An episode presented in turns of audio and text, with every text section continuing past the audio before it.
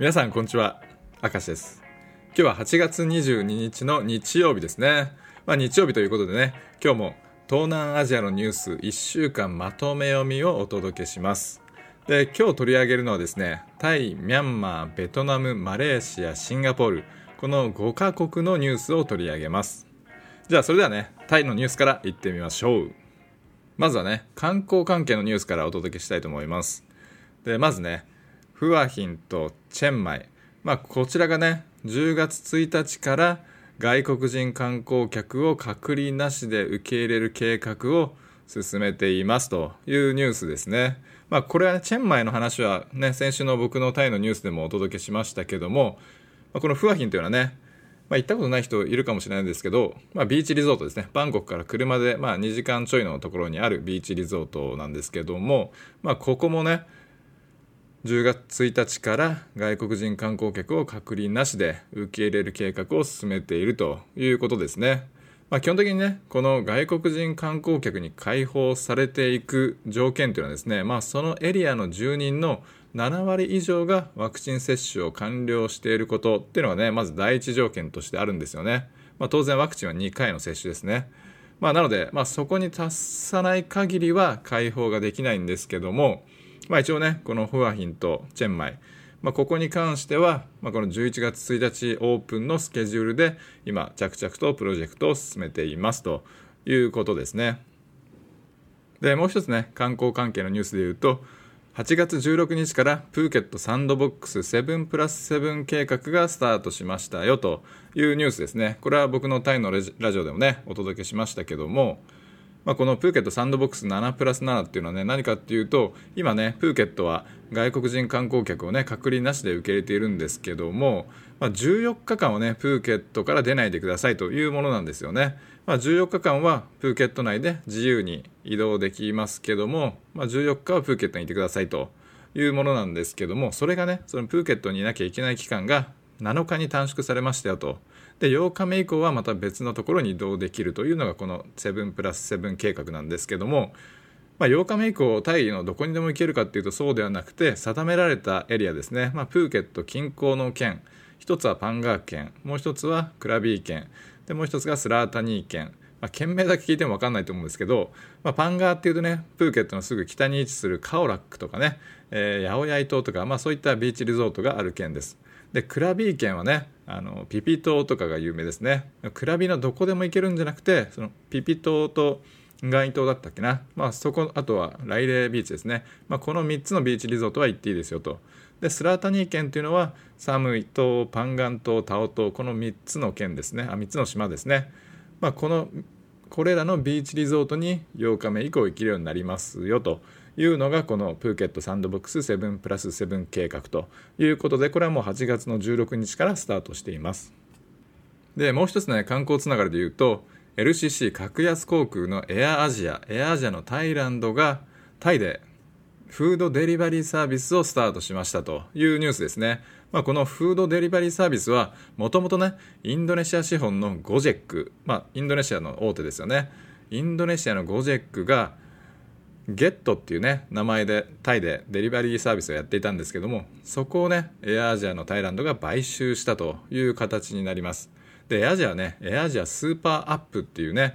アプリを今進めているんですけどもまあいろんな機能があって、まあ、その中の一つとしてフードデリバリーが今回組み込まれましたということですね。まあ今ね、いろいろプロモーションやってるみたいなので、まあ気になる人はね、このエアアジアのスーパーアップからフードデリバリーね、頼んでみたらいいんじゃないかなと思います。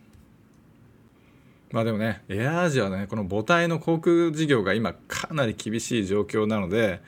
で、今ね、この群雄割拠のフードデリバリー、まあタイだとね、グラブがシェア50%を握ってる最大手ですけども、で、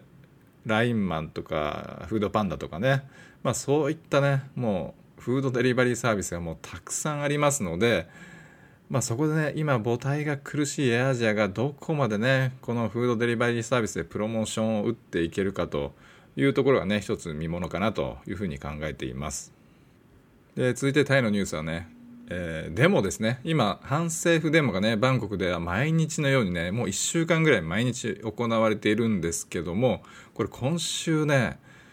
の実弾が発射されたんじゃないかというニュースがね結構これタイを今騒がしてるんですけども、まあ、デモの参加者がね実弾で撃たれて重体になったっていう事件があったんですよね。でこれね警察側はですね使用して否定してるんですよあくまでゴム弾と催涙弾まあ、この2つしか使っていませんよということで実弾の使用っていうのはね否定しているんですけども、まあ、その実弾で撃たれた人のね、まあ、動画なんかがツイッターとかにも流れてきていて、まあ、これがまたねその反政府グループのね、えー、活動をね、えー、激化させていくんじゃないかというふうに見られてますよね。まあ、これねなんか日本人の YouTuber がこのデモに行ったりしてる動画を上げて在留者から批判されてましたけども本当にねしかもね、その YouTuber 丸腰で言ってんすよね。普通このジャーナリストであれば、もうヘルメットかぶって、まあしっかりその防護していくんですよね。プレスのね、腕章とかつけていくんですけど、もう丸腰で言ってますので、本当にね、ゴム弾とはいえ、目に当たったりして失明する可能性も全然あるので、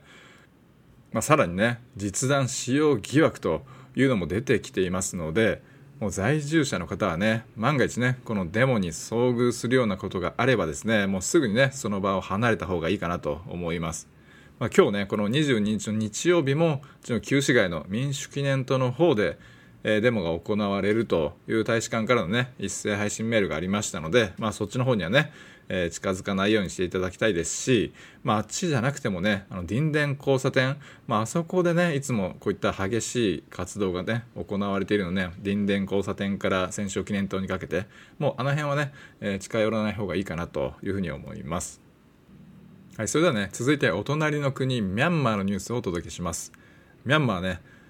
軍の弾圧で死者が1000人を超えてしまったというニュースですね。えこれ NNN のねニュースを引用して紹介していきますね、えクーデター発生から8月19日で200日となりえ現地の人権団体によりますと市民の犠牲者は少なくとも1006人に上っているということなんですよね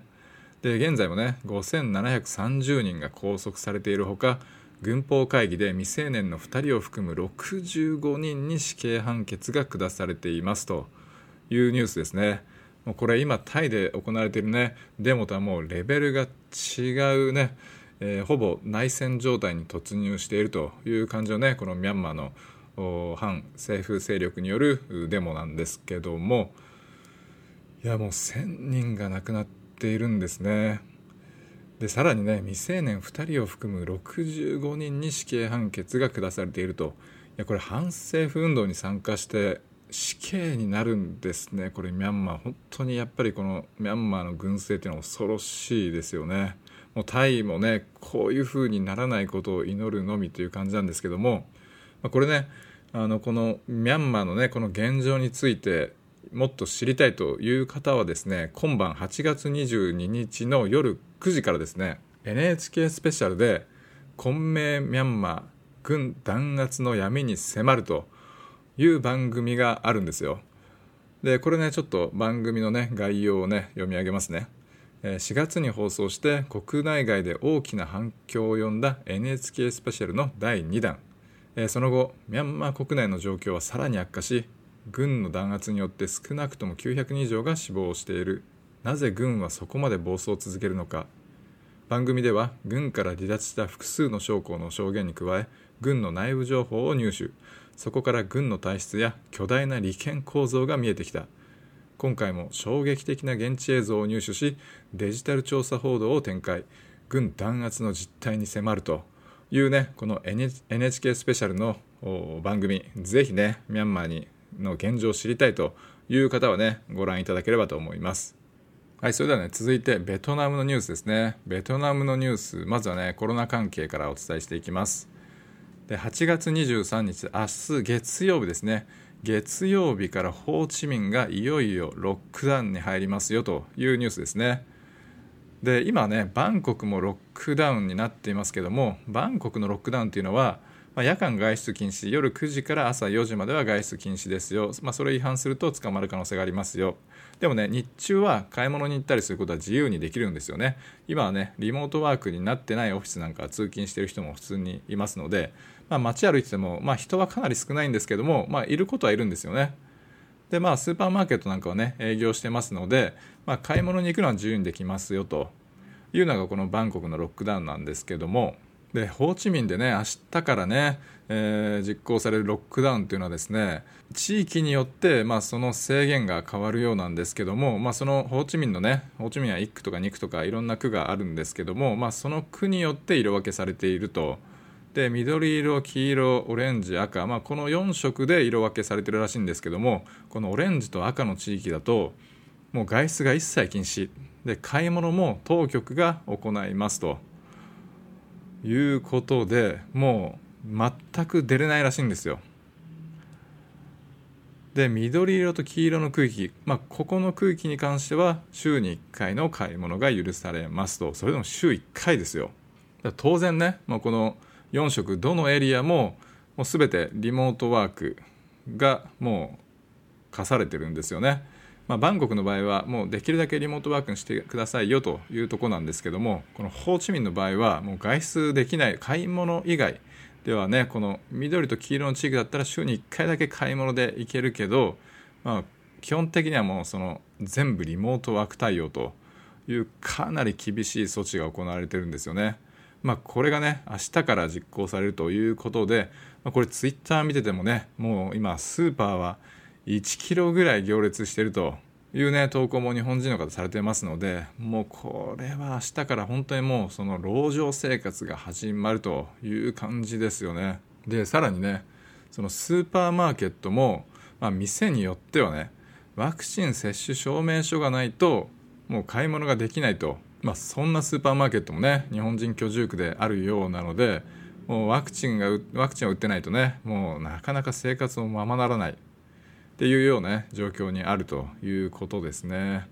いや僕もねホーチミンは知り合いが何人もいますのでいやこの明日からのこのねロックダウン生活ね本当にいやこれ精神的にもかなりきついと思うんですけどもまあねやっぱり家でできる運動とかね、まあ、屋上とかベランダからね朝日を浴びたりとか、まあ、そんな感じで、ね、少しね気分転換できるようなことをね、えー、やっていただければなと思います。まあ、バンコクもねこうならないとはね可能性がゼロではありませんので、まあ、これからのね来週からのこのホーチミンがどうなっていくか、まあ、これはね、えー、注視していきたいなと思います。はい、それでは続いてマレーシアのニュースですね。マレーシアのニュースまず1つ目は、えー、マレーシアのムヒディン首相が辞任したというニュースですね。まあ、それでねすでに、えー、副首相のヤーコブ前副首相、まあ、この副首相が新しく首相に任命されましたということですね。まあ、これねお隣の国なんですけども、まあ、この首相が辞任した理由っていうのもですね、まあ、新型コロナに対する、まあ、対策政策がぱりうまくいかなかった、まあ、今ねマレーシアも大変な状況にありますけども、まあ、その責任を取る形で、えー、内閣総辞職したということなんですよね。まあ、これはね今バンコクでもまあ、この新型コロナに対する、まあ、失勢ということもあって今反政府グループによるデモがすごくね、えー、活発に行われているということもありますのでやっぱりこのコロナ対策、まあ、これが原因で、え、国のトップが辞めてしまったというのがねこのお隣のマレーシアになります。まあ、こういうこともあってね今タイでもこの反政府運動が激化しているということもありますけどもタイはね一体どうなるんでしょうかね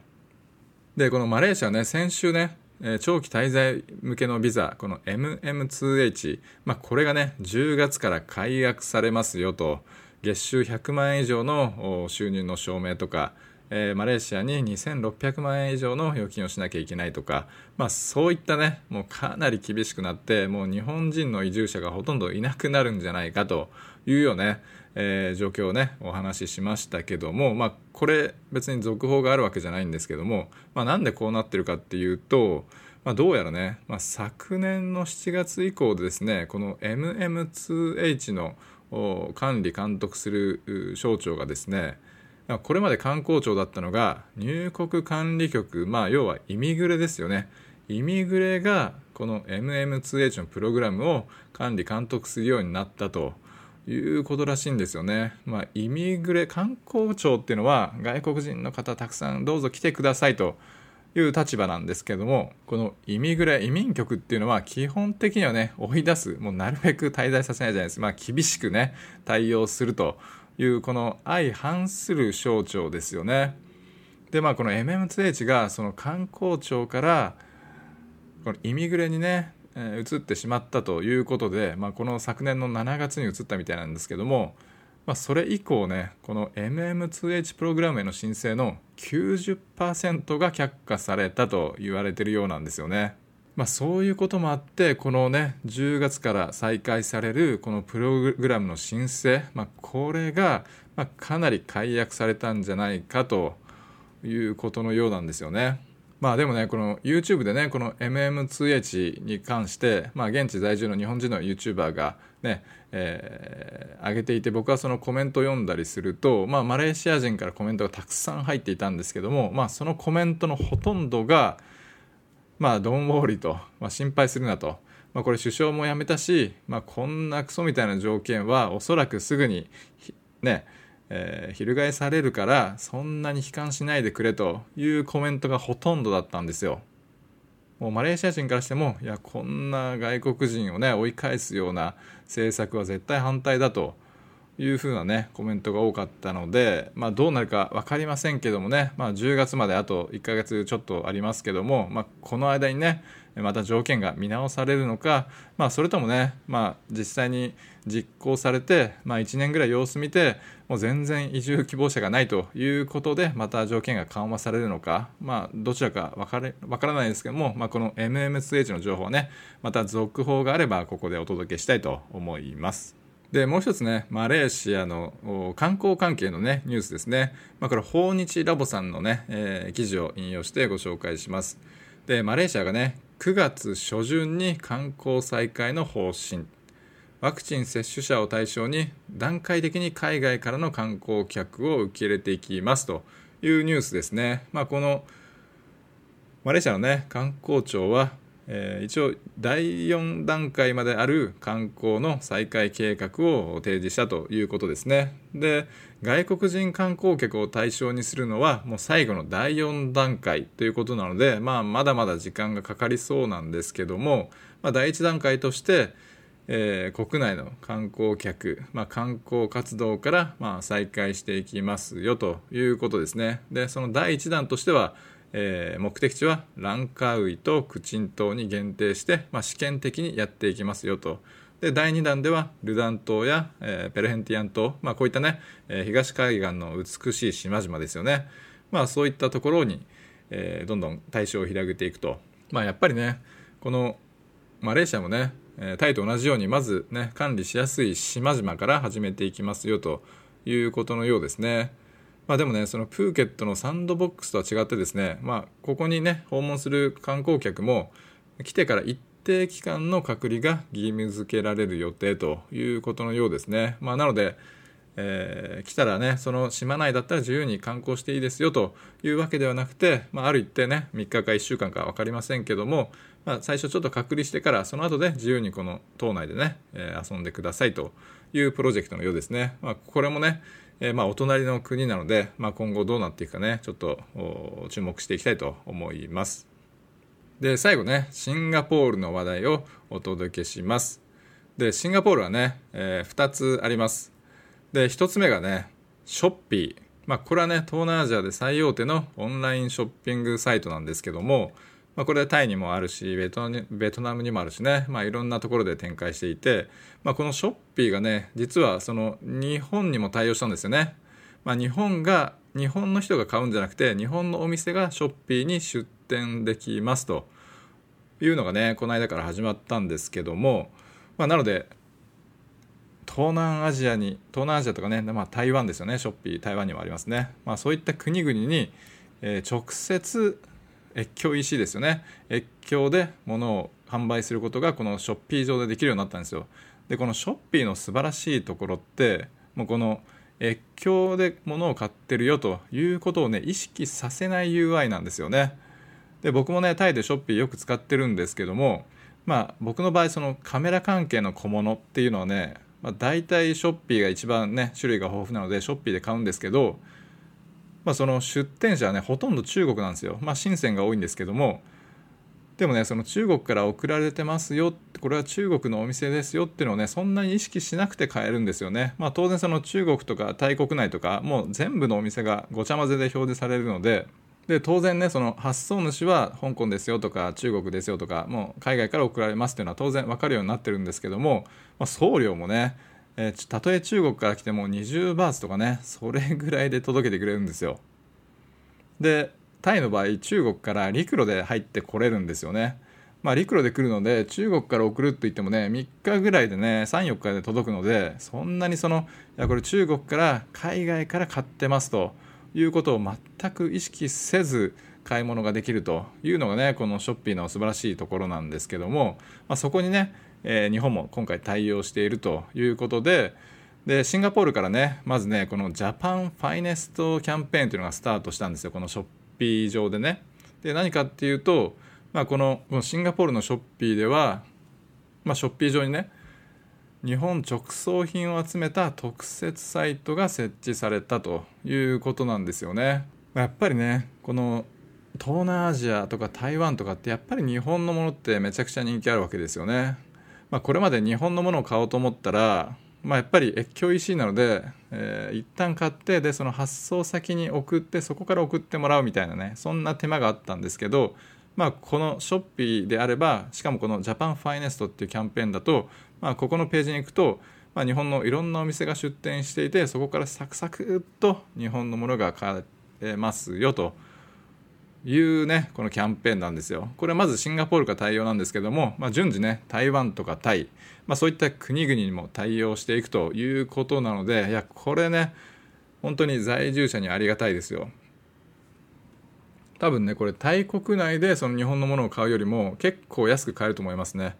これ台湾とかだと日本で売ってる金額とほとんど変わらずに買えるんですよ。でプラス送料が200バーツ5600円かかるんですけども、まあ、ほとんどね日本と同じ価格、まあ、送料だけ乗っけた金額で買えるというのがねこのショッピーの素晴らしいとこなのでもうこのジャパンファイネストキャンペーンね早くタイにも対応してほしいなというふうに思っています。まあ、だからねその今日本国内のねこういう販売業者の方で、まあ、東南アジアマーケットを狙っているという方はねぜひこのねショッピーそしてねもう一つ2大サイトのラザダこれも日本からの発送に対応しているので、まあ、ぜひねこの2つのプラットフォームで、えー、ご自身のね何か物なりね、えー、食品なりねそういったものをね販売してみたらいいんじゃないかなと思います。はいそれではね最後のニュース。シンガポール。これは日経新聞の記事をね引用して紹介します。シンガポールワクチン接種済みなら隔離不要もというニュースですね。で記事を読み上げますね。シンガポール政府は新型コロナウイルス感染症のワクチンを接種済みなら入国時の隔離が不要となる新制度を19日発表した。まずはドイツなどからの入国を対象に9月8日から始める。シンガポールは中国などの一部の低感染国を除き入国時に12週間の隔離を義務付けてきたが自国のワクチン接種が進んだのを受け水際対策を緩和すると。そうなんですね。これ先週のねこのラジオでもお伝えしましたけども、まあ、シンガポールはね国民のワクチン接種率が70%を超えたということで、えー、先週からね店内飲食がね、まあ、5人に限定されてますけども、まあ、解禁されたんですよね。で早速ねこの9月8日から、まあ、ドイツそしてブルネ、まあ、この2カ国から入国する人がね対象となるようなんですけども、まあ、このワクチン接種済みであれば隔離なしで受け入れますということなんですよね。でまあね当然そのシンガポール政府に事前にねそのワクチンの証明書などを提示して許可を得ることが条件であるとでさらにね専用の航空便を使用して出発前到着後滞在中に PC 検査を PCR 検査を受けなければならないということでもうねもう完全に以前のようなね感じに戻るというわけではないんですけどもいやでもこれは大きな一歩じゃないかなというふうに思います。で他の国はどうかっていうと、まあ、例えば香港とマカオからの渡航者については8月21日から入国規制をほぼ撤廃する、まあ、この2カ国もねほとんど感染者出てない国ですよねでこの香港とマカオに関して言うと出発検査で出発前検査で陰性ならワクチン未接種でもシンガポールでの隔離は不要となるということでいやこれはねドイツとブルネイの人よりもかなり優遇されてますよねで日本はねどうかっていうと日本からの入国は14日間の隔離が引き続き必要だがワクチン接種済みの人は自宅など政府指定施設以外で過ごせるようになりますということですね。まあこれツイッターとか見てるとこの自宅で隔離していいのはワークパミット持ってる人だけとかまあなんかねそんな情報もありましたのでまあ、これねまた日本から入国この隔離がね、えー、徐々にね7日になったりしていけばいいなと思いますよね。でタイからはどうなんだっていうことなんですけど、まあ、この日経の記事ではタイには触れてないですね、まあ、タイはね今感染者まだ全然多いので、まあ、シンガポールに隔離なしで行けるようになるっていうのはまだね当分先かなと思うんですけどもやっぱりねこの東南アジアのシンガポールが開国に向けて着々と進めているというのはね非常に明るいニュースかなと思いますので、まあ、引き続きねこのシンガポールの状況に関してはもうこの東南アジアのねニュースでもお伝えしていきたいと思います。はい、それではね、今回も25分超えの長い回になりましたけども、最後までお聴きいただきましてありがとうございます。まあ、この僕の YouTube チャンネルではですね普段はタイとか東南アジアのニュースをね、えー、話していますのでで日曜日はこうやって一気読みと東南アジアのニュースまとめ読みということで、まあ、ダイジェストでニュースをお届けしましてお届けしてますので、まあ、タイとかね東南アジアの情報を知りたいとキャッチアップしたいという方はねぜひチャンネル登録をしていただければ嬉しいです。それではね最後までお聴きいただきましてありがとうございました。また明日お会いしましょう。